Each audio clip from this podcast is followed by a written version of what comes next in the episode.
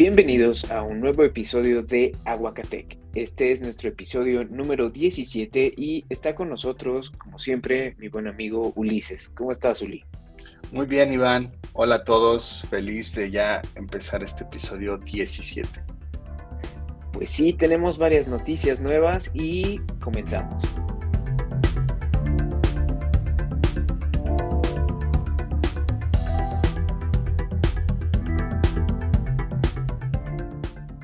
En la primera noticia para este episodio eh, tenemos que Telmex aumenta la velocidad de su Internet Infinitum gratis a algunos de sus usuarios en México. Y bueno, pues está Uli con nosotros para contarnos eh, cuál ha sido su experiencia con este aumento de velocidad. Fíjate que fue un tema muy, muy peculiar porque desde el domingo 23 de enero algunos usuarios de Telmex recibieron mensajes de texto a su celular diciéndoles que habían recibido este beneficio con el doble del internet que ya tenían contratado, de 100 a 200 megas, de 500 a 1 giga.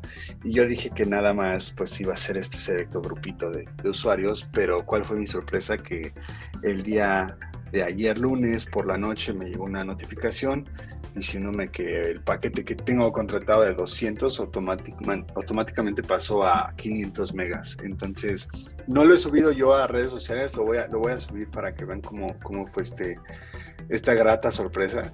Pero así de la nada, o sea, llega un mensaje de texto y de hecho viene un link y te dice, compruébalo tú mismo y te manda la página de Telmex para que tú midas la velocidad y efectivamente sí, sí aumentó, o sea, por el mismo precio que vienes pagando.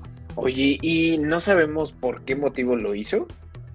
No, te digo que no sabemos nada al respecto. He estado investigando qué pasó o qué onda, pero no, absolutamente nada, ni siquiera sabemos si fue un error, porque ya hubieran dado una declaración, una disculpa a todos nuestros usuarios, pero les vamos a restablecer su conexión normal, una disculpita a todos, pero no tampoco, o sea, solo sabemos esto que acabo de contar, llega el mensaje, compruebas que sí es el doble de velocidad y es todo, o sea, ya hasta la fecha todos los usuarios seguimos teniendo el doble. Estoy viendo aquí eh, varias... Eh capturas de pantalla, varios twitters eh, donde lo anuncian y pues lo más sorprendente es este, ¿no? De, de 500 megabytes me subieron a un gigabyte. O sea, está, está increíble que, te den eh, esa velocidad y sin aumentarte eh, el costo de, tu renta. Digo, en estos tiempos de inflación creo que es, es algo que te cae de perlas, ¿no? Sí, esperemos que siga igual de estable la conexión y que esto no tenga alguna repercusión en un futuro, que no sé, que el servicio sea peor, eh, pero hasta la fecha pues es una grata sorpresa que todos nos llevamos. Y pues ese es el tema, porque fue alrededor de todo el país que todos recibimos este, este muy, muy buen mensaje. O que te apliquen como otros proveedores de servicio que te dicen eh, el triple de velocidad y en letras chiquitas los primeros tres meses. Y luego ya este, o, te reducen la velocidad o te cobran eh, un chingo. O con pronto pago o algo así. Pero, Ándale, sí, sí, pero no, hasta la fecha no sabemos nada al respecto. En cuanto sepamos algo o Telmex de una declaración, lo haremos saber, pero, pero pues hasta la fecha nada al respecto. Bueno, pues muchas felicidades a todos los usuarios de Telmex, aprovechenlo. Y en otras noticias, el gobierno mexicano va de nuevo en contra de los videojuegos y hará una campaña nacional para hacer conciencia sobre los que generan violencia. ¿Cómo ves esto, Uli? Mm, no sé, es, es, me acuerdo de ese mañanero que salió hace poco y estaban explicando cómo se juega Fortnite y cómo se juega Warzone y lo estaban lo estaban denigrando súper, súper feo porque decían, se trata de tú ejecutar a 100 jugadores igual que tú y los tienes que machetear y los tienes que hacer casi, casi descuartizar. O sea, estaban, estaban exagerando lo que realmente es para nosotros diversión y que sabemos que simplemente es un juego. Ya hemos hablado mucho al respecto de esto, pero si tú no educas a tus pequeños de qué es realidad y qué no es, pues van a seguir clavados en que lo que ven en la tele y lo que consumen en videojuegos es la realidad. Entonces, esto depende de cada quien. O sea, yo sigo con la misma postura. No, sé por qué toman esta iniciativa el gobierno mexicano para, para decir a cada rato que, que generan violencia cuando pues son juegos. Sí, claro, definitivamente concuerdo en que eh, cierto tipo de contenidos eh, pueden desatar eh, igual cierto tipo de, conducta de, los jugadores y sobre todo en rangos de edades muy, muy pequeños. Pero es como lo que mencionábamos en, otros programas, pues siempre el contenido está clasificado en edades precisamente para que sea consumido por, por la población de esa edad. Entonces, eh, yo no creo que haya una correlación muy clara entre juegos violentos y el aumento de la violencia o el aumento del crimen organizado. De hecho, eh, pues eh, parte del crimen organizado que se dedica a eso es porque no tiene otra opción. Realmente no es como que, ay, estaba jugando eh, Grand Theft Auto y pues ahora quiero ser un, capo mafioso y ya. Entonces, ni siquiera tienen acceso eh, a, los videojuegos como tal, eh, las personas que entraron a, este tipo de, de, vida, ¿me entiendes?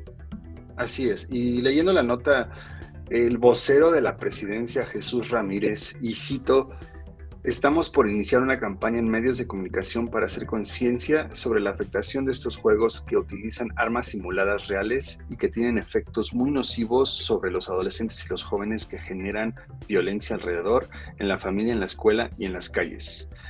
Mm, esto deja mucho que debatir porque pues ya dictaminas que es violento y hay programas y series que la misma televisión abierta pasan como las narcoseries y esas no son violentas, o sea... Sí. Entonces, no entiendo. Sí, es, otra cara de la moneda, es una romantización de, la violencia y, pues que a ojos de, la gente que consume las narcoseries, por ejemplo, eh, pues no tiene nada de malo, al contrario de, jugar eh, algún juego muy sangriento que se te ocurra, que, que incluso puede ser eh, violencia de fantasía, o sea, eres un monstruo que mata a otro monstruo, ¿me entiendes? Ni siquiera es como, como personas eh, eh, antropomórficas, ¿no? Este, humanas. Correcto. Al, final concuerdo en, en, una parte de, este comunicado donde dice que pues el consumo desmedido de, de, contenidos virtuales o de videojuegos puede trastocar procesos de, del neurodesarrollo fundamentales y igual ya, ya lo he dicho en otros programas, en esto sí estoy de acuerdo, pero eh, el control recae en los padres, no, bueno, no me gustaría que, recayera en el gobierno. Y, de nuevo es cuestión personal y de cada padre saber cómo va a administrar el tiempo con la tecnología a sus hijos. Hay quienes pues los dejan que YouTube los críe y hay otros pues más preocupados por, por el consumo de tecnología que hacen. Correcto. Yo creo que si en esta campaña hacen ver a todas las familias que estén al pendiente de qué es lo que consumen sus hijos, no nada más en videojuegos, sino pues en series, en música, etcétera, pues eso sí está bien. En cambio, si ya dictaminan en esta campaña de que no juegues videojuegos porque son violentos, eso ahí ya no me parece, porque tampoco le estás dando una libertad para que un joven esté descubriendo nuevos videojuegos, porque hay videojuegos que también te enseñan muchísimo, no solo hablar inglés, sino aprender historia, hay juegos que te enseñan a construir cosas, que tienen mucho, mucho que, que, te dejan bien, no solo hay juegos que te ponen a matar y ejecutar gente, pero veamos de qué se trata esta campaña, ¿no? Pues sí, habrá que esperar a ver con qué, con qué chingaderas salen y Pues, pues mejor que se enfoquen en otras cosas, ¿no? Estoy seguro de que eh, los recursos se pueden utilizar eh, y aprovechar de una mejor manera que en este tipo de campañas. Así es. Pues ahí está ese tema del gobierno mexicano. Muy bien. Y en una nota relacionada, uh, Tencent es una empresa de videojuegos que eh, radica en China eh, planea escanear las caras de los niños para fortalecer las restricciones de juego en China. De igual manera, esto es eh, el gobierno de China imponiéndose eh, ante todas las empresas, ante todo en la sociedad china, para decirles, yo tengo el control aquí y, si yo digo que no juegues, no vas a jugar ¿Cómo ves, Uli? Es bastante, bastante cruel, bastante perturbador, pero pues son las reglas que tienen allá. Eh, tengo entendido que son 14 horas, o, si no, 14 horas de juego que pueden jugar eh, eh, los, niños menores de edad, obviamente, pero mm, no sé, a, mí me perturba tan solo pensar que si yo tengo un hijo y lo estén escaneando su, rostro para ver cuánto tiempo juega o qué está jugando, eso da mucho que pensar para, para todo tipo de, uso, ¿no? Sí, de nuevo vamos con eh, ¿cómo, nos garantizan que Tencent va a usar la información eh, recolectada para, para el, propósito con lo que nos dice que la va a usar, por más que tenga un aviso de privacidad, por más que jure y perjure que, sus servidores son eh, seguros, ¿quién, ¿quién, nos garantiza que si que, las grabaciones, no sé, de, la cara de los niños eh, jugando, pues no, no, van a ser utilizadas con otros fines. Digo, eh, no, no se me ocurre honestamente alguna forma negativa de usar esa información, pero algo ha de haber que ha de ser malo, ¿no?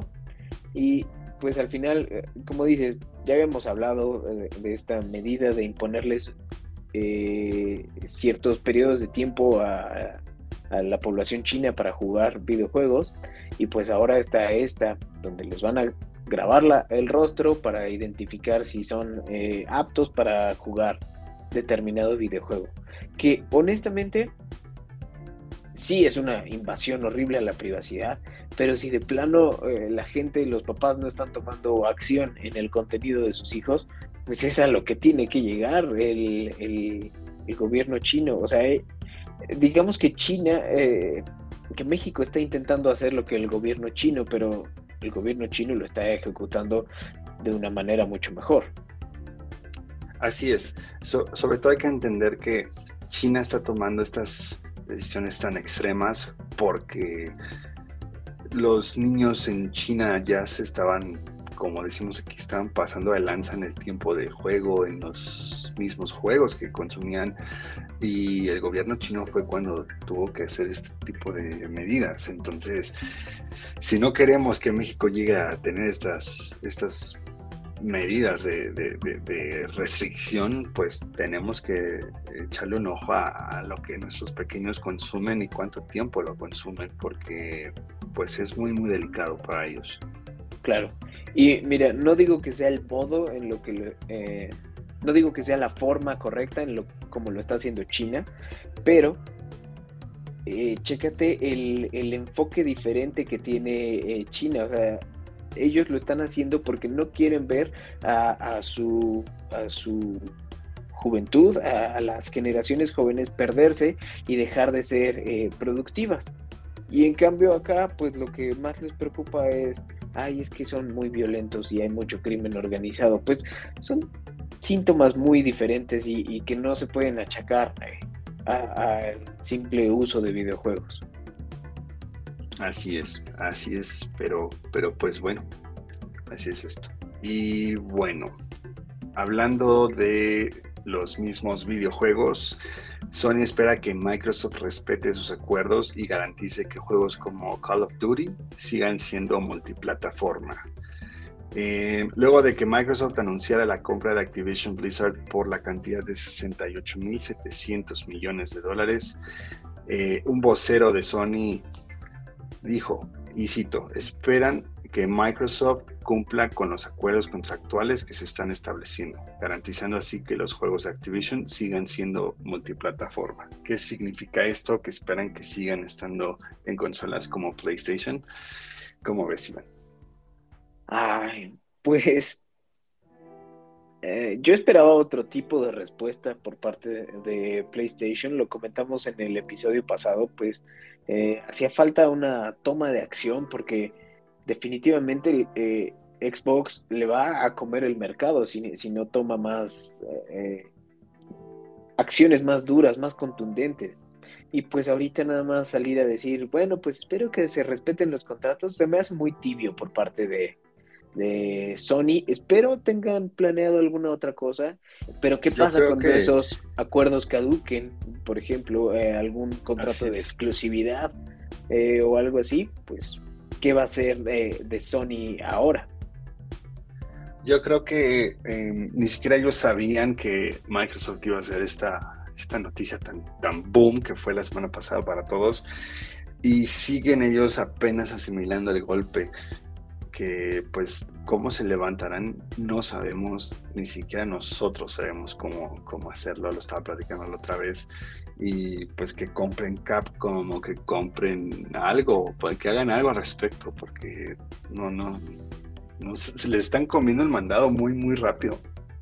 Sí, sí, sí, sí, si no se ponen las pilas, pues probablemente pasen al panteón de los recuerdos como Sega o eh, Atari, ¿qué, ¿qué otra se te ocurre? Eh, como, pues sí, como lo que fue el, el Dreamcast, ¿no? Ajá, sí, sí, sí. El único rescatable de eso pues fue Sonic. Lamentablemente. Y bueno, ¿qué va a pasar con específicamente Call of Duty? Por lo menos por lo que resta de todo el 2022, es que seguirá siendo lo que ahorita ya tenía planeado Activision, siendo Activision, y para el 2023 ya se vendrán los cambios drásticos, es decir, que se verá reflejado la mano de Microsoft en Call of Duty a partir del próximo año, porque ahorita eh, Microsoft no puede meterle la mano a absolutamente nada de lo que tenga que ver con Call of Duty, ya que esta regulación está estrictamente, lo hablamos en el episodio pasado, en el año fiscal, que será en junio del 2023. ¿Sabes qué me tranquiliza un poco? Que pues al final eh, siguen siendo ingresos para la, la compañía, entonces igual y, deciden que Call of Duty, por ejemplo, las nuevas entregas eh, sigan siendo multiplataforma, pues al final venden eh, los, videojuegos y, siguen obteniendo ganancia. Digo, eh, Microsoft siempre ha sido conocida por, por la inclusión y, este tipo de, de, mentalidad de compatibilidad con todo. Entonces, pues igual y, y lo mantienen así por un rato más. ¿Sabes yo que pienso que, por ejemplo, Halo Infinite y su multijugador es, es gratis, es decir, es free to play mientras tengas PC y Xbox, obviamente. Pero en cambio ahorita con Call of Duty yo siento que lo van a hacer más free to play también. Es decir, Activision tiene algo que nosotros los que consumimos Call of Duty Warzone no nos gusta que es que si tienes Cold War o si tienes ahorita Call of Duty Vanguard, tienes más beneficios a que si nada más juegas el Warzone free to play, ¿me entiendes? Entonces ya no solamente se traduce a que estás jugando un juego gratis, sino que Activision te estaba induciendo poco a poco que compraras el Vanguard o compraras el, el Cold War. Y yo siento que con la incorporación de Microsoft ya va a cambiar eso y ya no vas a necesitar comprar como que el juego que sí cobran para poder tener beneficios extras en Warzone, ¿me entiendes? Sí, claro, completamente de acuerdo. Pero veremos qué pasa. Pues sí, solo, solo el tiempo lo dirá. Mientras tanto, esperemos que llegue el Master Chief pronto y Marcus de Gears of War y, y así, qué padre sería. pues sí, muy bien. Y en otras noticias de videojuegos, pero estas son buenas noticias, sobre todo para los fanáticos de Star Wars. Eh, Electronic Arts, EA Games, eh, prepara tres nuevos juegos de Star Wars. Y entre ellos, pues se rumora que va a ser un, shooter, no sé cómo se diga en español, un primera persona para disparar. Y... Sí, un juego de disparos. Ándale, un juego de disparos en primera persona, la secuela del Jedi Fallen Order y al parecer el tercer título sería de estrategia. Eh, yo me imagino muy similar a, lo que es este Halo Wars. Ajá, eh, sí, me, me, lo imagino así de ese tipo. Pero, ¿cómo ves, Uli? ¿Te, emociona ya eh, saber que definitivamente están trabajando en más juegos? Sí, yo le añadiría uno más, aunque es un remaster y aunque solo va a estar en exclusión PlayStation, pero el, Age of the Old Republic, claro, que, que, viene para Play 5, pero el Jedi Fallen Order eh, la secuela me emociona muchísimo porque es una historia canon. Si ustedes no saben, los que nos escuchan, el Jedi Fallen Order es canon, tiene que ver con la historia y la cronología de Star Wars en las películas. Entonces, creo que es lo que más me emociona de todo, su secuela. Sí, a, mí también me gustó mucho el, juego, lo disfruté bastante. Eh, el único pero que le pongo, y es un pero así minúsculo, ¿sabes? Es que eh, la historia realmente como que no, no, tiene sentido, por así decirlo. O sea, al principio ves que eh, los inquisidores encuentran a Cal y lo empiezan a buscar porque hizo uso de su fuerza. O sea, ahí como, como que dices, bueno, está bien, estaban al pendiente de ver quién mostraba este, inclinación hacia la fuerza y eso. Pero, ¿cómo carajos llegó Siri Yunda. ¿Cómo carajo llegó Siri Yunda ahí a donde estaba eh, Cal para salvarlo? Y al final, pues la historia se desarrolla muy padre, muy épica, pero eh, pues obviamente no podía alterar nada de, las películas ni, ni, la línea de tiempo principal. Y está divertida, pero hasta ahí, o sea, como que no tiene un impacto más allá. Al menos ese es mi punto de vista.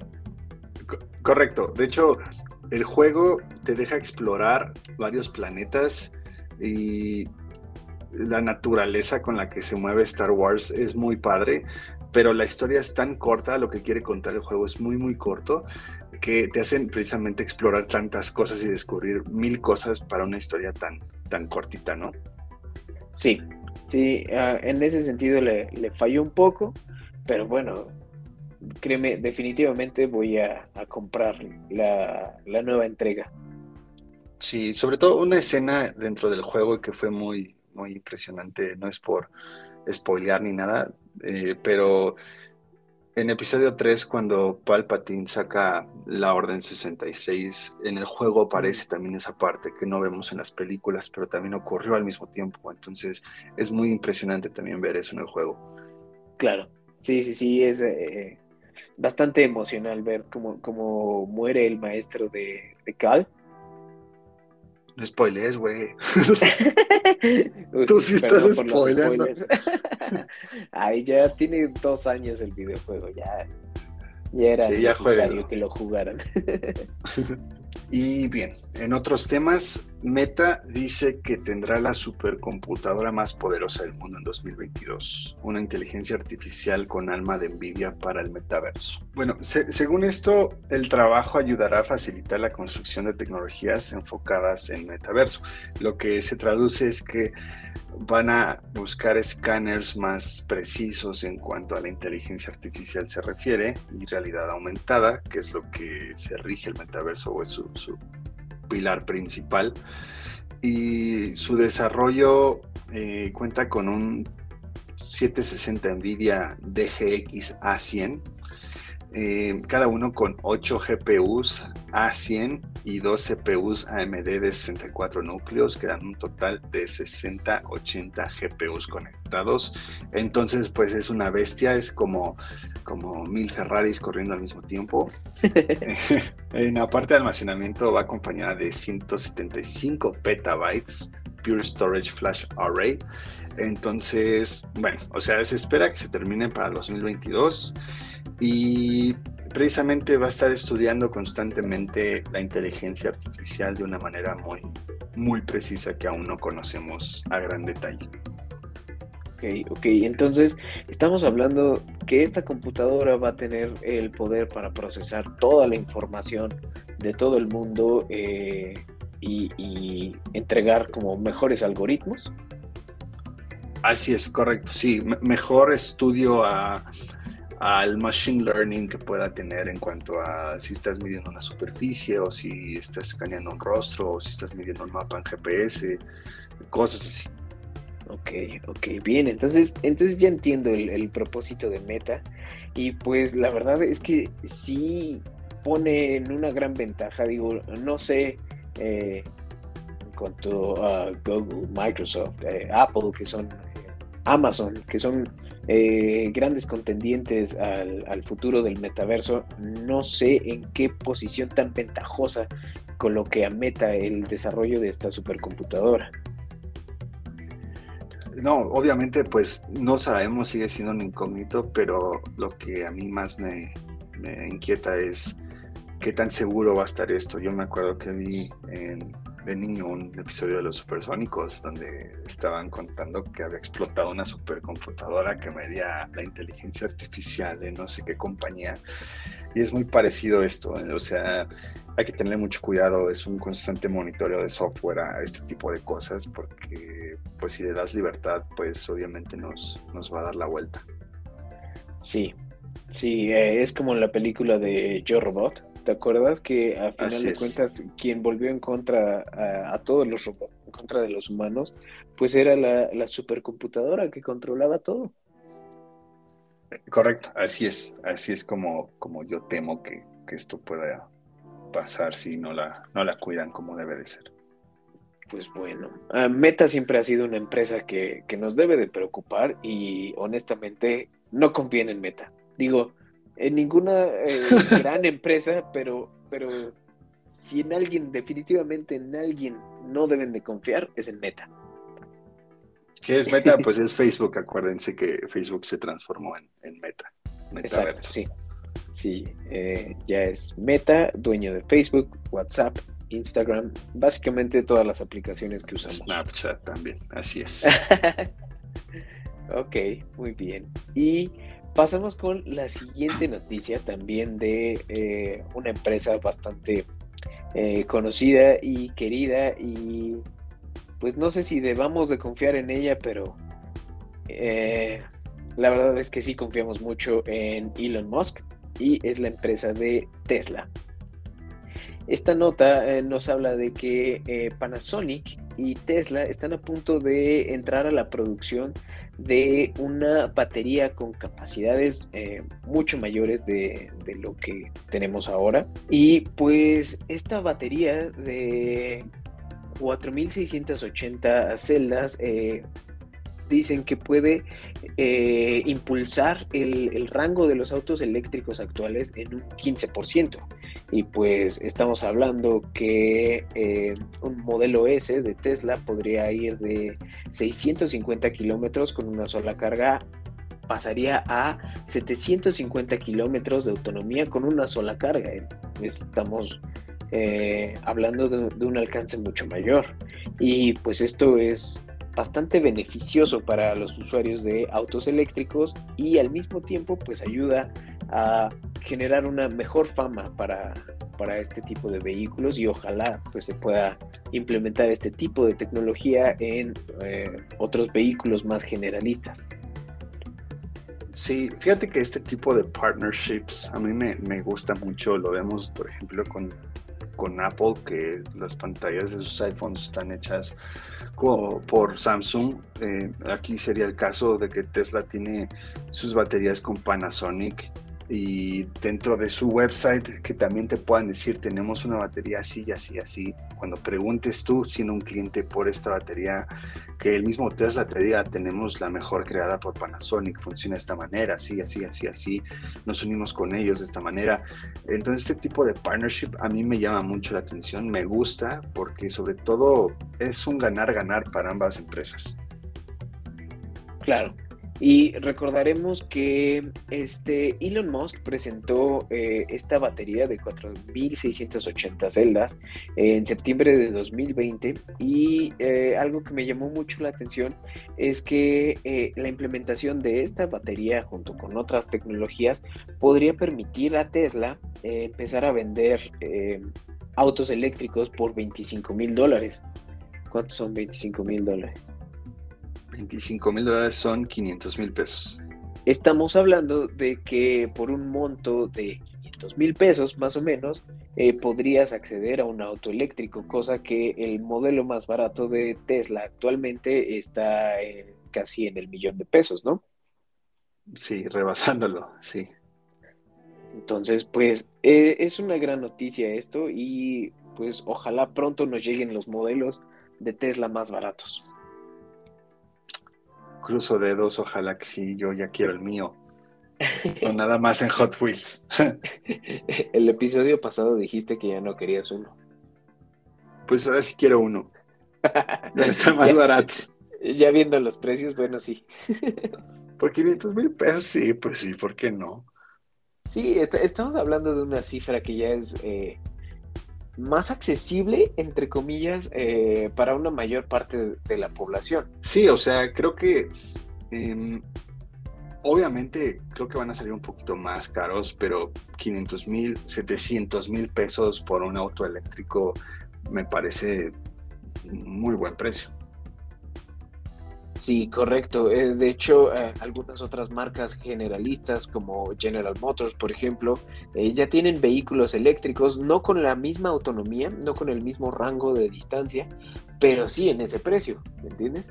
Y con materiales de mucha menor calidad, o sea, están cortando gastos en, los materiales, la calidad de fabricación y todo eso para poderte dar el vehículo eléctrico.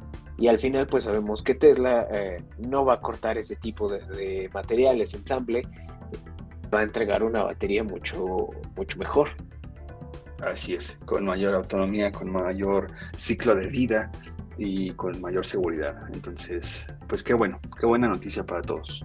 Y bien, para terminar los temas de este episodio 17, LG y General Motors construirán una nueva fábrica de baterías para los autos eléctricos de GM. Invertirán 2.100 millones de dólares. ¿Cómo ves, Iván? Ah, pues muy bien. Eh, la verdad es que eh, yo soy un fan de los autos eléctricos de, General Motors. Eh, específicamente no, no de, los que tenemos aquí en México, pero se viene eh, la nueva Cadillac, eh, si no me equivoco se llama Elysium, eh, algo así tiene el nombre, y se viene también la, la Homer eléctrica y pues definitivamente General Motors quiere entrarle a la competencia y quiere hacerle la lucha y la vida difícil a Tesla. Eh, específicamente a Tesla, que es el, vendedor en, Estados Unidos, de, el mayor vendedor en Estados Unidos de autos eléctricos. Y pues eh, con su nueva plataforma, la Ultium, eh, que es en la que está basando todos sus vehículos eléctricos, y ahora con esta nueva alianza con LG, pues yo creo que, que van a llegar definitivamente a, poner en alto el nombre de General Motors y, competir realmente eh, al tú por tú con, contra Tesla. Sí, fíjate que yo soy fan de General Motors, pero desde que empecé a ver Transformers. Ah, no es cierto. No, estaba viendo fotos de la Silverado eléctrica y se ve ah, impresionante, se ve muy, muy, muy padre. Así es, sí, sí, sí, también está, está bastante padre. Justo ese modelo se me olvidó. Pero, ah, por ejemplo, eh, ese Silverado es eh, casi un hecho que va a llegar eh, aquí al mercado mexicano. Entonces, pues muy bien por, General Motors. Ojalá esta alianza con, con LG rinda frutos realmente y, los posicione, como te digo, al tú por tú con, contra Tesla. Así es. Ojalá que sí, que lleguen pronto. Obviamente, pues no tengo el poder adquisitivo para tener una Silverado, pero me gustaría ir a una agencia y verla en persona porque desde fotos parece, de verdad parece un Transformer. sí, claro, ya, ya está muy futurista esto. Sí, bastante. Y pues bueno, con esto terminamos el episodio 17.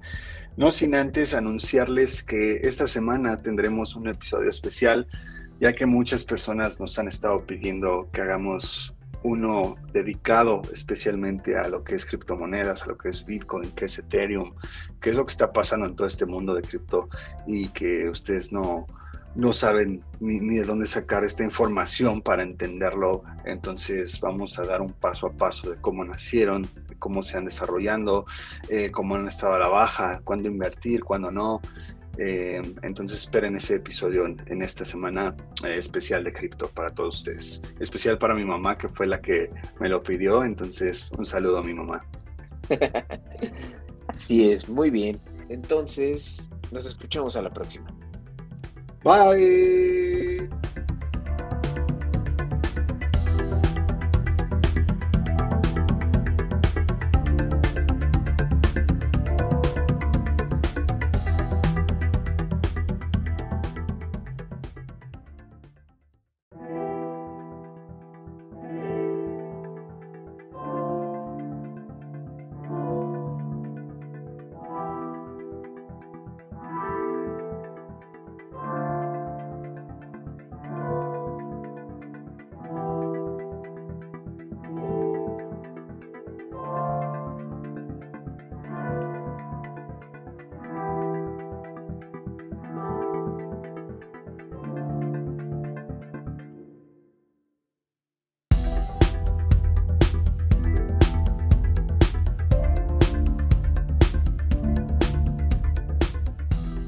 Bienvenidos a este episodio especial de Aguacatec.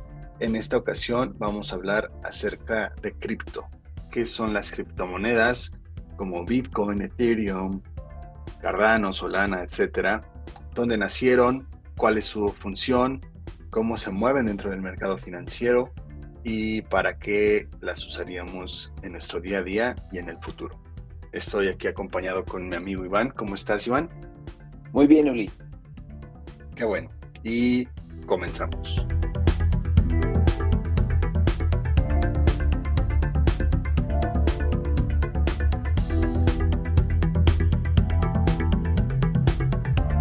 Para empezar, tenemos que saber qué son las criptomonedas y su definición precisa son pues divisas digitales que se comercializan a través de plataformas o billeteras virtuales y son operaciones entre usuarios. Estas mismas divisas son producidas por mineros que están constituidas en un software de código abierto llamado blockchain. Pues sí, básicamente entonces las criptomonedas son eh, monedas virtuales que definitivamente no puedes eh, ver ni sentir, eh, a diferencia del, del, dinero real, que lo podemos tener guardado en en el monedero, en la cartera, en una caja fuerte. Y pues eh, a diferencia de este dinero físico, que se le llama también dinero fiat, eh, las criptomonedas son almacenadas en dos tipos de carteras digitales, si se les llaman unas eh, wallets en inglés, y pueden ser una hot wallet y una cold wallet. La hot quiere decir que está conectada al Internet todo el tiempo y a la cual tú accedes eh, a través de un usuario y una contraseña. La Cold Wallet se podría interpretar como un tipo de memoria de USB donde tus criptomonedas, llámese Bitcoin, eh, son depositadas ahí mismo y eh, están, ah, digamos, físicamente dentro de esa memoria USB. Entonces, mientras la memoria no esté conectada al Internet, es imposible que te las roben de una manera eh, digital, es decir, a, través de algún software. Eh, puedes perder tu cartera física, tu cold wallet, y, podrías perder todo, todo tu dinero invertido en criptomonedas, sí, eso es verdad, pero al mismo tiempo eh, estás seguro contra hackeos y contra eh, ataques cibernéticos que te puedan intentar robar eh, ese dinero. Ahora, por otro lado, la blockchain básicamente es un conjunto de tecnologías que permiten llevar un registro seguro, descentralizado, sincronizado y distribuido de las operaciones digitales, sin necesidad de la intervención de eh, terceros. ¿Qué es lo que quiero decir con esto? Eh, básicamente es un libro de contabilidad donde se va registrando que la Bitcoin número uno fue pagada a Ulises en tal día a tal hora. Y después se registra el siguiente movimiento. La Bitcoin 1 fue pagada a Iván en tal día, en tal hora.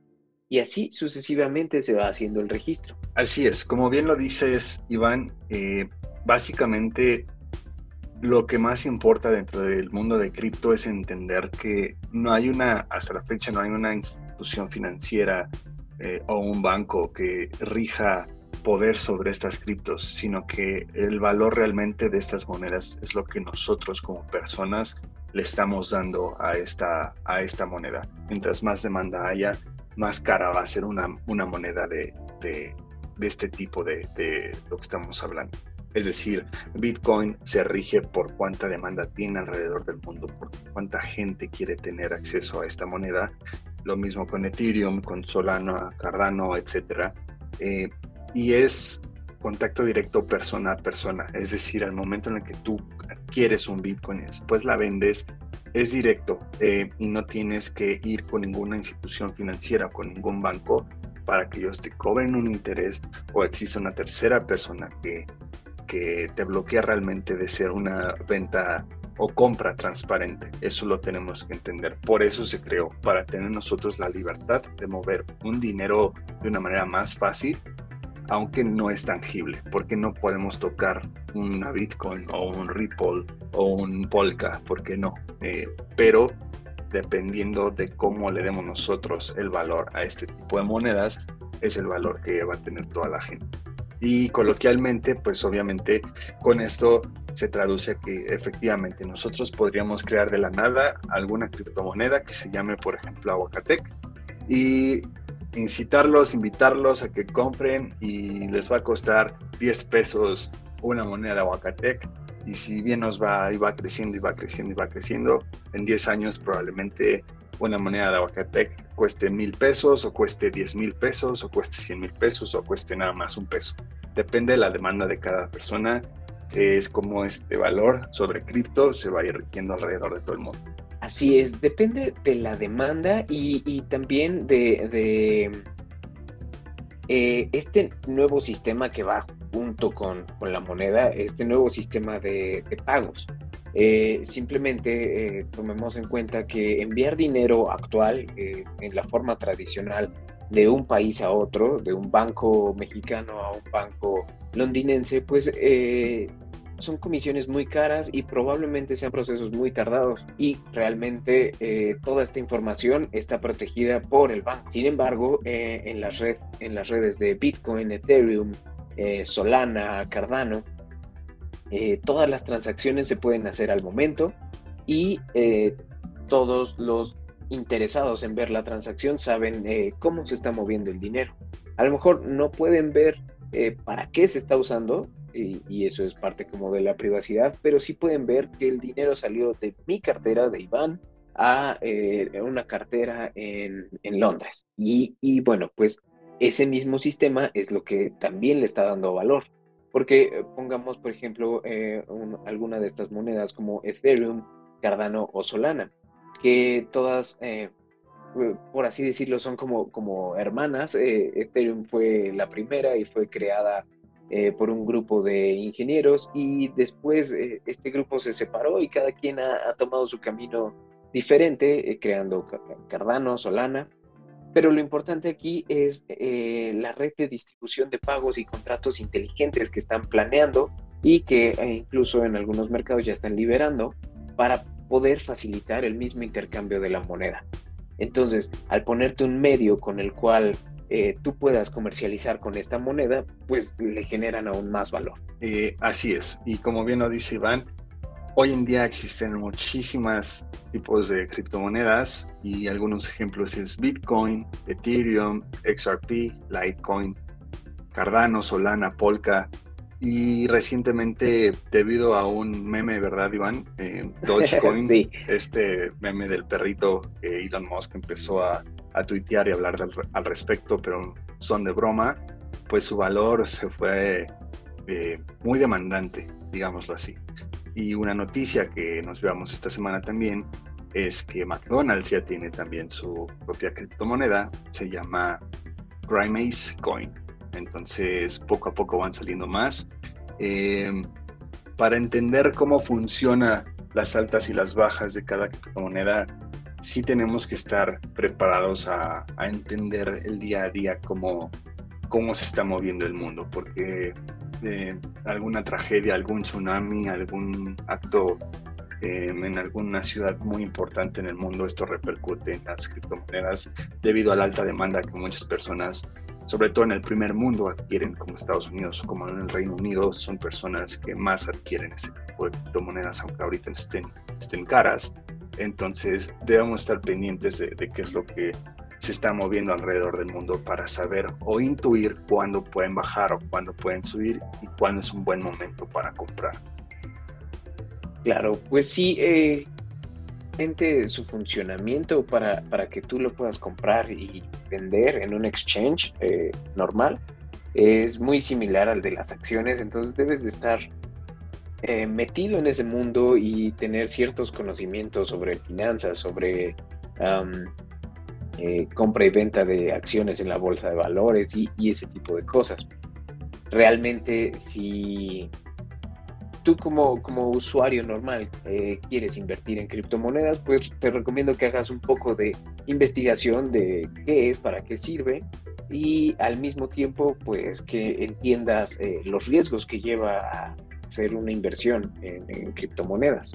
Bien, y se preguntarán, ¿cómo adquiero criptomonedas? ¿Cómo me puedo meter al mundo de criptomonedas?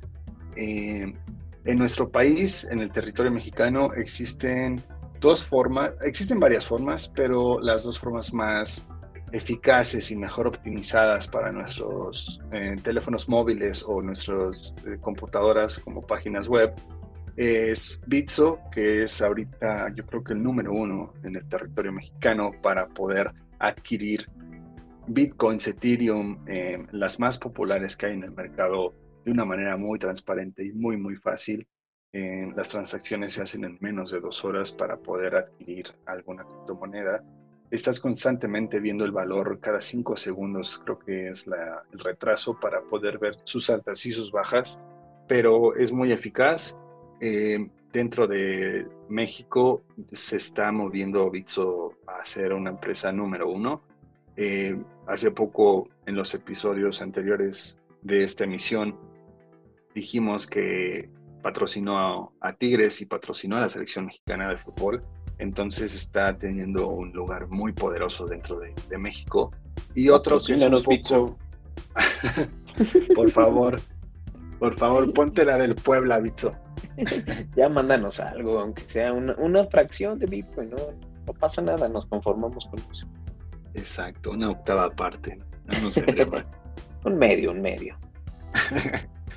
y la otra es Binance, que es un es una empresa que se mueve en todo el mundo, esto es a manera global.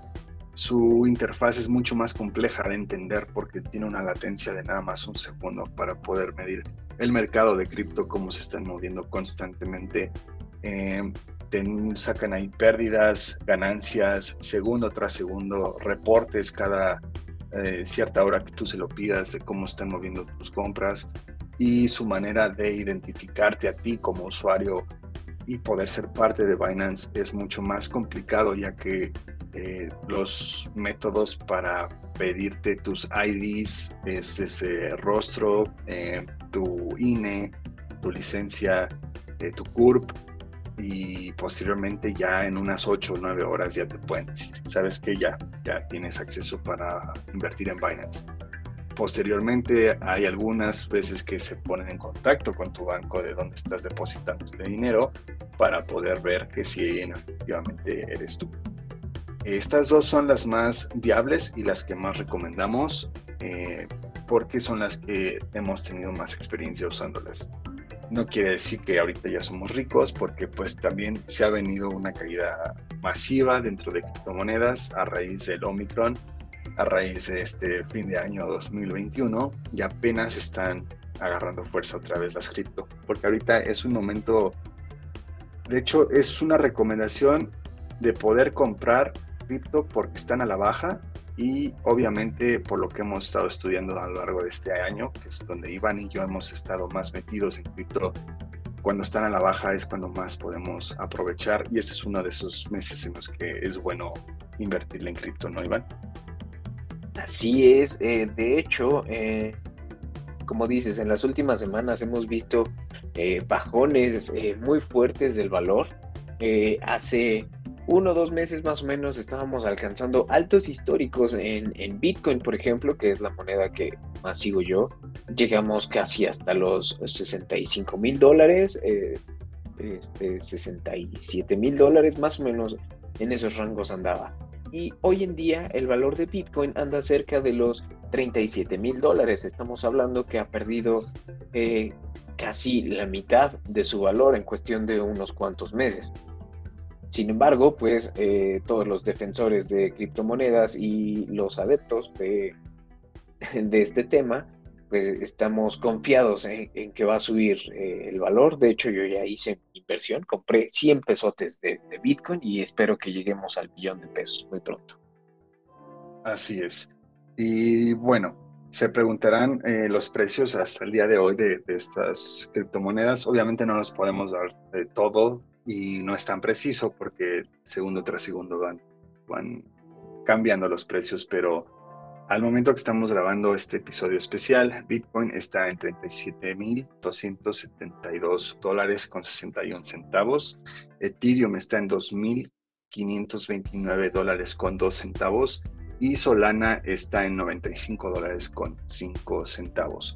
Se preguntarán de dónde nacieron estas criptomonedas. Bueno, un caso muy, muy particular fue que en 2010 el fundador Laszlo Hayek eh, que vivía en Louisville, Estados Unidos, fue quien creó estas criptomonedas llamadas ahorita Bitcoin, que es la más famosa en todo el mundo.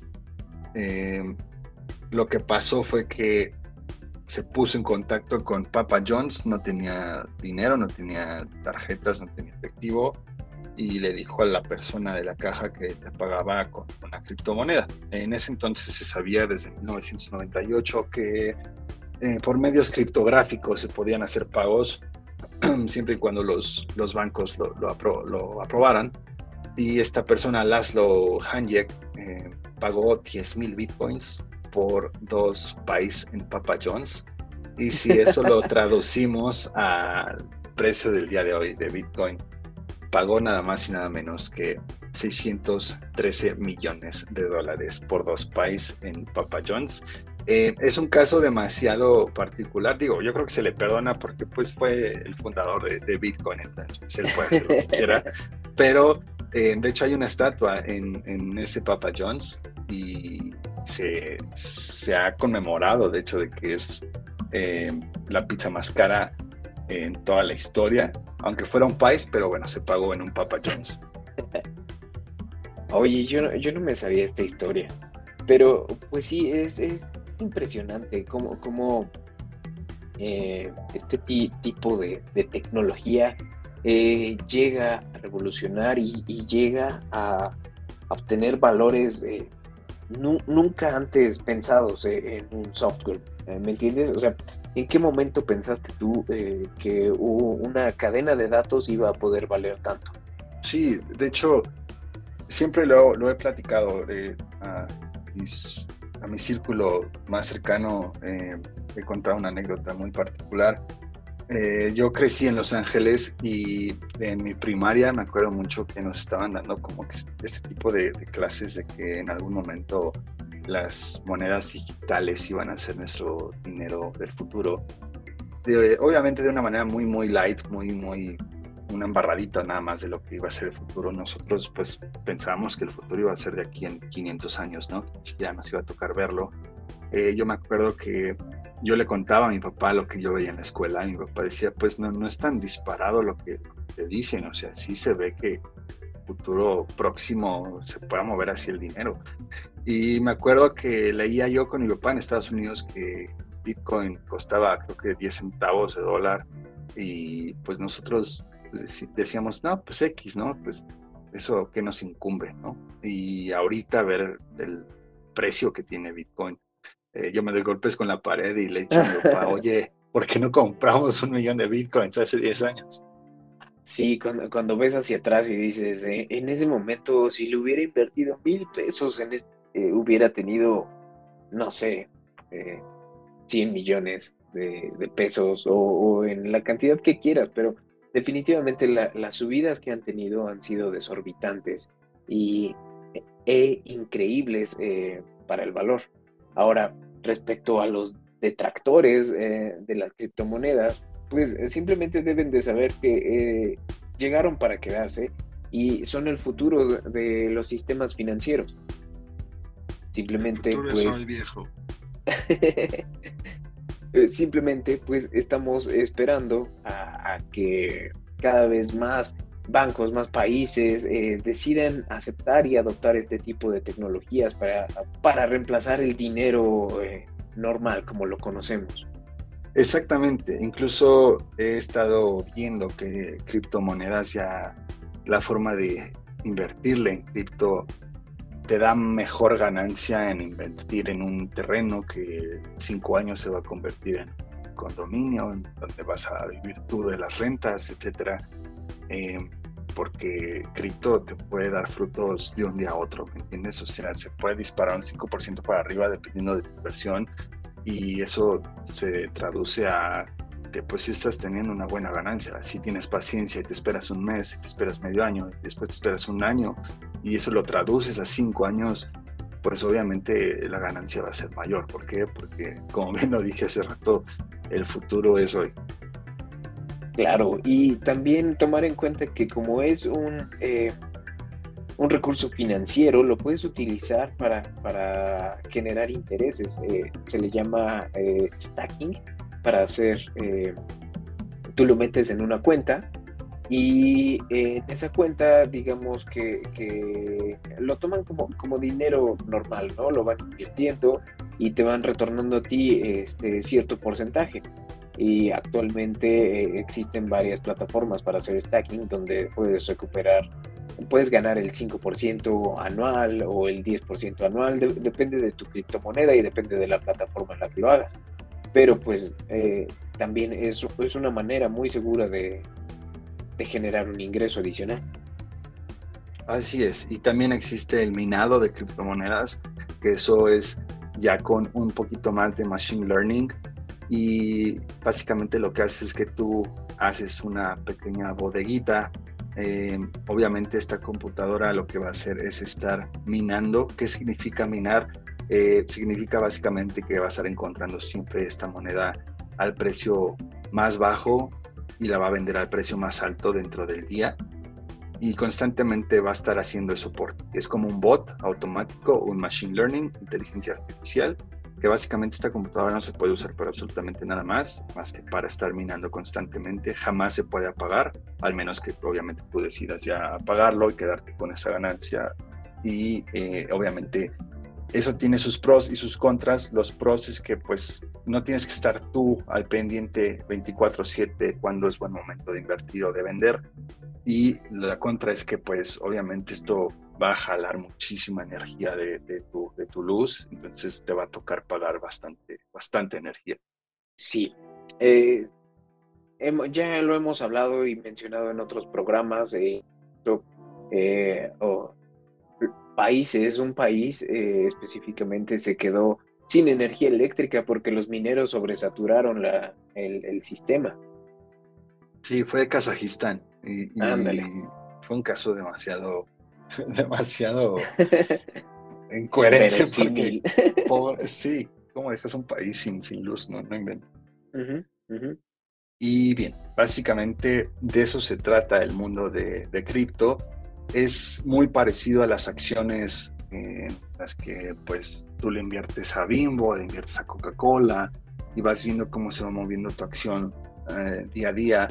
E, es prácticamente lo mismo. Obviamente esta evolución eh, da mucho que hablar para el metaverso, para los NFTs, que es eh, Web3, lo que ya hemos hablado también de Web3.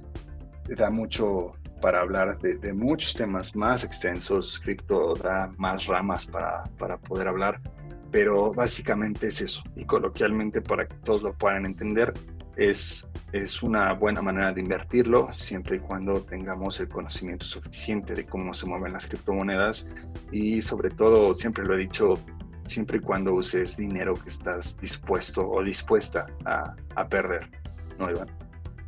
Así es, eh, si, si deciden invertir en, en criptomonedas, pues obviamente investiguen eh, para qué sirve eh, esa criptomoneda específicamente, eh, qué tipos de planes de desarrollo futuro tienen y al mismo tiempo también eh, hay que investigar con qué eh, exchange o, casa de bolsa quieren hacer este, este, tipo de inversiones, porque también eso se puede prestar a, fraudes. Entonces hay que tener siempre mucho cuidado con este tipo de, de temas, no tomar decisiones a la ligera y, asegurarte de conocer a dónde estás invirtiendo tu dinero. Y bueno, pues esto ha sido, eh, como dijo Ulises, una embarradita nada más de este tema muy interesante. Eh, esperamos que les haya gustado, los haya orientado un poco y pues eh, les recordamos que nos sigan en nuestras redes sociales que son Twitter, aguacatec-mx. Sí, también en Instagram, en Aguacatec MX. Y también en TikTok, que es Aguacatec MX. Nos escuchamos a la próxima. Vamos por Bitcoin. Bye.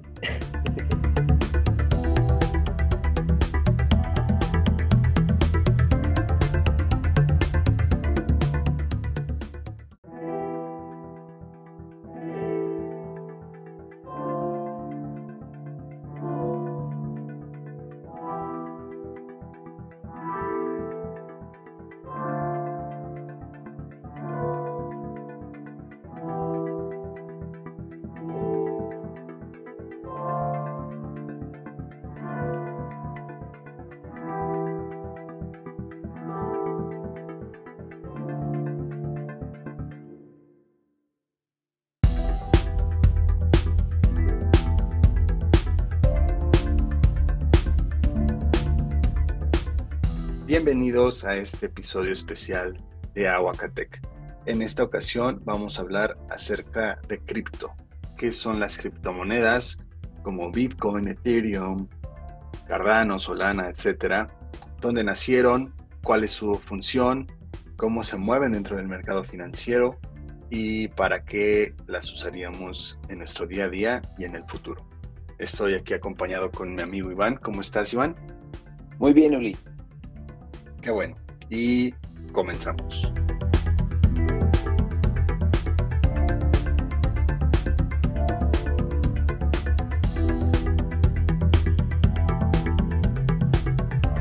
Para empezar, tenemos que saber qué son las criptomonedas y su definición precisa son pues divisas digitales que se comercializan a través de plataformas o billeteras virtuales y son operaciones entre usuarios. Estas mismas divisas son producidas por mineros que están constituidas en un software de código abierto llamado blockchain. Pues sí, básicamente entonces las criptomonedas son eh, monedas virtuales que definitivamente no puedes eh, ver ni sentir, eh, a diferencia del, del, dinero real, que lo podemos tener guardado en en el monedero, en la cartera, en una caja fuerte. Y pues eh, a diferencia de este dinero físico, que se le llama también dinero fiat, eh, las criptomonedas son almacenadas en dos tipos de carteras digitales, si se les llaman unas eh, wallets en inglés, y pueden ser una hot wallet y una cold wallet. La hot quiere decir que está conectada al Internet todo el tiempo y a la cual tú accedes eh, a través de un usuario y una contraseña. La Cold Wallet se podría interpretar como un tipo de memoria de USB donde tus criptomonedas, llámese Bitcoin, eh, son depositadas ahí mismo y eh, están, ah, digamos, físicamente dentro de esa memoria USB. Entonces, mientras la memoria no esté conectada al Internet, es imposible que te las roben de una manera eh, digital, es decir, a, través de algún software.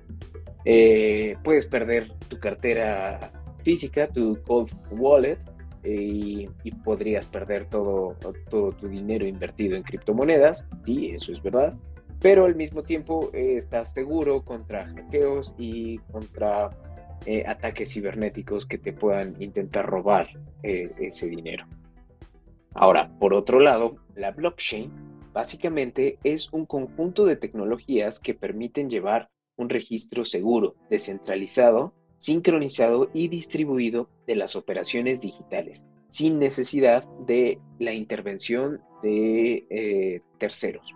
¿Qué es lo que quiero decir con esto? Eh, básicamente es un libro de contabilidad donde se va registrando que la Bitcoin número uno fue pagada a Ulises en tal día a tal hora. Y después se registra el siguiente movimiento. La Bitcoin 1 fue pagada a Iván en tal día, en tal hora. Y así sucesivamente se va haciendo el registro. Así es, como bien lo dices, Iván, eh, básicamente lo que más importa dentro del mundo de cripto es entender que no hay una, hasta la fecha, no hay una institución financiera eh, o un banco que rija poder sobre estas criptos, sino que el valor realmente de estas monedas es lo que nosotros como personas le estamos dando a esta, a esta moneda. Mientras más demanda haya, más cara va a ser una, una moneda de, de, este tipo de, de lo que estamos hablando. Es decir, Bitcoin se rige por cuánta demanda tiene alrededor del mundo, por cuánta gente quiere tener acceso a esta moneda.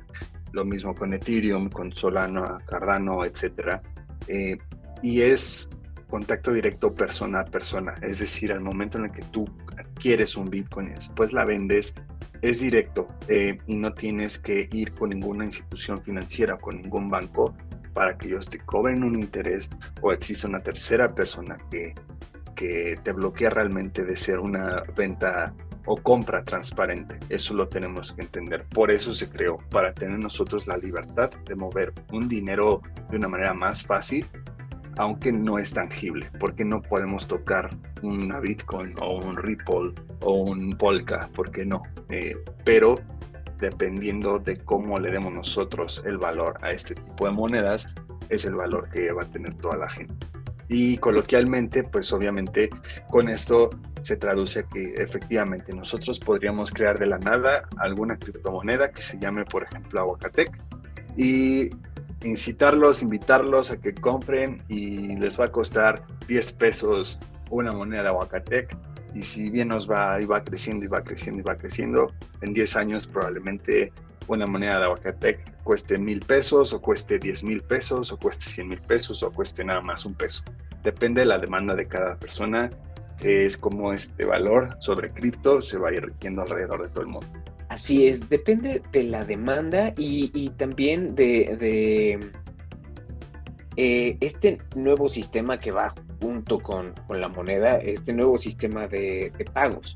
Eh, simplemente eh, tomemos en cuenta que enviar dinero actual en la forma tradicional de un país a otro, de un banco mexicano a un banco londinense, pues son comisiones muy caras y probablemente sean procesos muy tardados y realmente eh, toda esta información está protegida por el banco. Sin embargo, eh, en, las red, en las redes de Bitcoin, Ethereum, eh, Solana, Cardano, todas las transacciones se pueden hacer al momento y todos los interesados en ver la transacción saben cómo se está moviendo el dinero.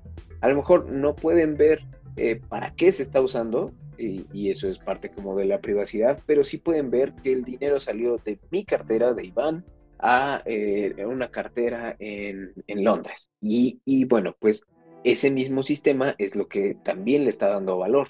Porque eh, pongamos, por ejemplo, eh, alguna de estas monedas como Ethereum, Cardano o Solana, que todas, por así decirlo, son como, como hermanas. Ethereum fue la primera y fue creada eh, por un grupo de ingenieros y después eh, este grupo se separó y cada quien ha, tomado su camino diferente, eh, creando Cardano, Solana.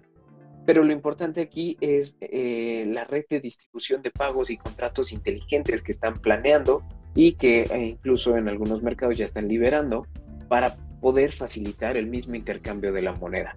Entonces, al ponerte un medio con el cual eh, tú puedas comercializar con esta moneda, pues le generan aún más valor. Eh, así es. Y como bien lo dice Iván, hoy en día existen muchísimas tipos de criptomonedas y algunos ejemplos es Bitcoin, Ethereum, XRP, Litecoin, Cardano, Solana, Polka. Y recientemente, debido a un meme, ¿verdad, Iván? Eh, Dogecoin, este meme del perrito que Elon Musk empezó a a tuitear y hablar al, respecto, pero son de broma, pues su valor se fue eh, muy demandante, digámoslo así. Y una noticia que nos veamos esta semana también es que McDonald's ya tiene también su propia criptomoneda, se llama Grimace Coin. Entonces, poco a poco van saliendo más. Em, para entender cómo funciona las altas y las bajas de cada criptomoneda, sí tenemos que estar preparados a, entender el día a día cómo, cómo se está moviendo el mundo, porque eh, alguna tragedia, algún tsunami, algún acto eh, en alguna ciudad muy importante en el mundo, esto repercute en las criptomonedas debido a la alta demanda que muchas personas, sobre todo en el primer mundo, adquieren, como Estados Unidos como en el Reino Unido, son personas que más adquieren este tipo de criptomonedas, aunque ahorita estén, estén caras. Entonces debemos estar pendientes de, qué es lo que se está moviendo alrededor del mundo para saber o intuir cuándo pueden bajar o cuándo pueden subir y cuándo es un buen momento para comprar. Claro, pues sí, eh, su funcionamiento para, para, que tú lo puedas comprar y vender en un exchange eh, normal es muy similar al de las acciones, entonces debes de estar eh, metido en ese mundo y tener ciertos conocimientos sobre finanzas, sobre eh, compra y venta de acciones en la bolsa de valores y, ese tipo de cosas. Realmente si tú como, como usuario normal eh, quieres invertir en criptomonedas, pues te recomiendo que hagas un poco de investigación de qué es, para qué sirve y al mismo tiempo pues que entiendas eh, los riesgos que lleva a hacer una inversión en, criptomonedas. Bien, y se preguntarán, ¿cómo adquiero criptomonedas? ¿Cómo me puedo meter al mundo de criptomonedas? Eh, en nuestro país, en el territorio mexicano, existen dos formas, existen varias formas, pero las dos formas más eficaces y mejor optimizadas para nuestros eh, teléfonos móviles o nuestras eh, computadoras como páginas web es Bitso, que es ahorita yo creo que el número uno en el territorio mexicano para poder adquirir bitcoins, Ethereum, eh, las más populares que hay en el mercado de una manera muy transparente y muy, muy fácil las transacciones se hacen en menos de dos horas para poder adquirir alguna criptomoneda. Estás constantemente viendo el valor cada cinco segundos, creo que es el retraso para poder ver sus altas y sus bajas, pero es muy eficaz.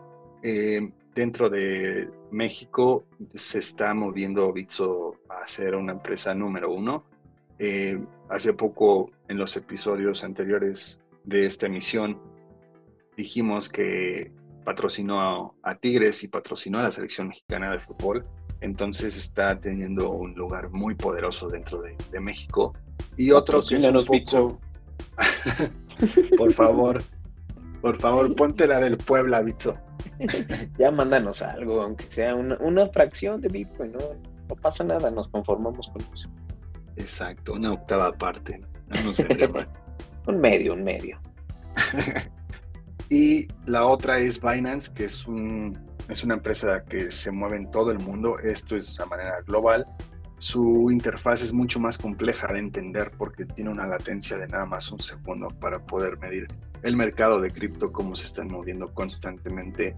Eh, sacan ahí pérdidas, ganancias, segundo tras segundo, reportes cada eh, cierta hora que tú se lo pidas de cómo están moviendo tus compras y su manera de identificarte a ti como usuario y poder ser parte de Binance es mucho más complicado ya que eh, los métodos para pedirte tus IDs es desde rostro, eh, tu INE, tu licencia, eh, tu CURP y posteriormente ya en unas 8 o 9 horas ya te pueden decir, sabes que ya, ya tienes acceso para invertir en Binance. Posteriormente hay algunas veces que se ponen en contacto con tu banco de donde estás depositando este dinero para poder ver que si efectivamente eres tú. Estas dos son las más viables y las que más recomendamos eh, porque son las que hemos tenido más experiencia usándolas. No quiere decir que ahorita ya somos ricos porque pues también se ha venido una caída masiva dentro de criptomonedas a raíz del Omicron a raíz de este fin de año 2021 y apenas están agarrando fuerza otra vez las cripto, porque ahorita es un momento, de hecho es una recomendación de poder comprar cripto porque están a la baja y obviamente por lo que hemos estado estudiando a lo largo de este año, que es donde Iván y yo hemos estado más metidos en cripto, cuando están a la baja es cuando más podemos aprovechar y este es uno de esos meses en los que es bueno invertirle en cripto, ¿no, Iván? Así es, eh, de hecho, eh, como dices, en las últimas semanas hemos visto eh, bajones muy fuertes del valor. hace uno o dos meses más o menos estábamos alcanzando altos históricos en, Bitcoin, por ejemplo, que es la moneda que más sigo yo. Llegamos casi hasta los 65 mil dólares, este, 67 mil dólares, más o menos en esos rangos andaba y hoy en día el valor de Bitcoin anda cerca de los 37 mil dólares. Estamos hablando que ha perdido eh, casi la mitad de su valor en cuestión de unos cuantos meses. Sin embargo, pues eh, todos los defensores de criptomonedas y los adeptos de, de este tema, pues estamos confiados en, que va a subir eh, el valor. De hecho, yo ya hice inversión, compré 100 pesotes de, de Bitcoin y espero que lleguemos al billón de pesos muy pronto. Así es. Y bueno, se preguntarán eh, los precios hasta el día de hoy de, estas criptomonedas. Obviamente no los podemos dar de todo y no es tan preciso porque segundo tras segundo van, van cambiando los precios, pero al momento que estamos grabando este episodio especial, Bitcoin está en 37.272 dólares con 61 centavos, Ethereum está en 2.529 dólares con 2 centavos y Solana está en 95 dólares con 5 centavos. Se preguntarán de dónde nacieron estas criptomonedas. Bueno, un caso muy, muy particular fue que en 2010 el fundador Laszlo Hayek, eh, que vivía en Louisville, Estados Unidos, fue quien creó estas criptomonedas llamadas ahorita Bitcoin, que es la más famosa en todo el mundo. Eh, lo que pasó fue que se puso en contacto con Papa John's, no tenía dinero, no tenía tarjetas, no tenía efectivo, y le dijo a la persona de la caja que te pagaba con una criptomoneda. En ese entonces se sabía desde 1998 que eh, por medios criptográficos se podían hacer pagos siempre y cuando los, los bancos lo, lo, aprobaran. Y esta persona, Laszlo Hanjek, eh, pagó 10 mil bitcoins por dos pies en Papa John's. Y si eso lo traducimos al precio del día de hoy de Bitcoin, pagó nada más y nada menos que 613 millones de dólares por dos pies en Papa John's. Eh, es un caso demasiado particular, digo, yo creo que se le perdona porque pues fue el fundador de, Bitcoin, entonces pues, él puede hacer lo que quiera, pero eh, de hecho hay una estatua en, en ese Papa John's y se, ha conmemorado, de hecho, de que es eh, la pizza más cara en toda la historia, aunque fuera un país, pero bueno, se pagó en un Papa John's. Oye, yo, yo no me sabía esta historia, pero pues sí, es, impresionante cómo, cómo eh, este tipo de, tecnología eh, llega a revolucionar y, llega a, obtener valores nunca antes pensados eh, en un software, eh, ¿me entiendes? O sea, ¿en qué momento pensaste tú eh, que una cadena de datos iba a poder valer tanto? Sí, de hecho, siempre lo, he platicado a, a, mi círculo más cercano, he contado una anécdota muy particular eh, yo crecí en Los Ángeles y en mi primaria me acuerdo mucho que nos estaban dando como que este tipo de, clases de que en algún momento las monedas digitales iban a ser nuestro dinero del futuro. obviamente de una manera muy, muy light, muy, muy, una embarradita nada más de lo que iba a ser el futuro. Nosotros pues pensábamos que el futuro iba a ser de aquí en 500 años, ¿no? Ni siquiera nos iba a tocar verlo. Eh, yo me acuerdo que yo le contaba a mi papá lo que yo veía en la escuela y mi papá decía, pues no, no es tan disparado lo que te dicen, o sea, sí se ve que futuro próximo se pueda mover así el dinero. Y me acuerdo que leía yo con mi papá en Estados Unidos que Bitcoin costaba creo que 10 centavos de dólar y pues nosotros decíamos, no, pues X, ¿no? Pues eso que nos incumbe, ¿no? Y ahorita ver el precio que tiene Bitcoin eh, yo me doy golpes con la pared y le dicho a mi papá, oye, ¿por qué no compramos un millón de bitcoins hace 10 años? Sí, cuando, cuando ves hacia atrás y dices, eh, en ese momento, si le hubiera invertido mil pesos, en este, hubiera tenido, no sé, 100 millones de, pesos o, en la cantidad que quieras, pero definitivamente las subidas que han tenido han sido desorbitantes y e increíbles para el valor. Ahora, respecto a los detractores eh, de las criptomonedas, pues eh, simplemente deben de saber que eh, llegaron para quedarse y son el futuro de los sistemas financieros. Simplemente, pues. viejo. simplemente, pues estamos esperando a, que cada vez más bancos, más países eh, deciden aceptar y adoptar este tipo de tecnologías para, para reemplazar el dinero eh, normal como lo conocemos. Exactamente, incluso he estado viendo que criptomonedas ya la forma de invertirle en cripto te da mejor ganancia en invertir en un terreno que cinco años se va a convertir en condominio, donde vas a vivir tú de las rentas, etcétera. Eh, porque cripto te puede dar frutos de un día a otro, ¿me entiendes? O sea, se puede disparar un 5% para arriba dependiendo de tu inversión y eso se traduce a que pues si estás teniendo una buena ganancia, si tienes paciencia y te esperas un mes, te esperas medio año, después te esperas un año y eso lo traduces a cinco años, pues obviamente la ganancia va a ser mayor. ¿Por qué? Porque como bien lo dije hace rato, el futuro es hoy.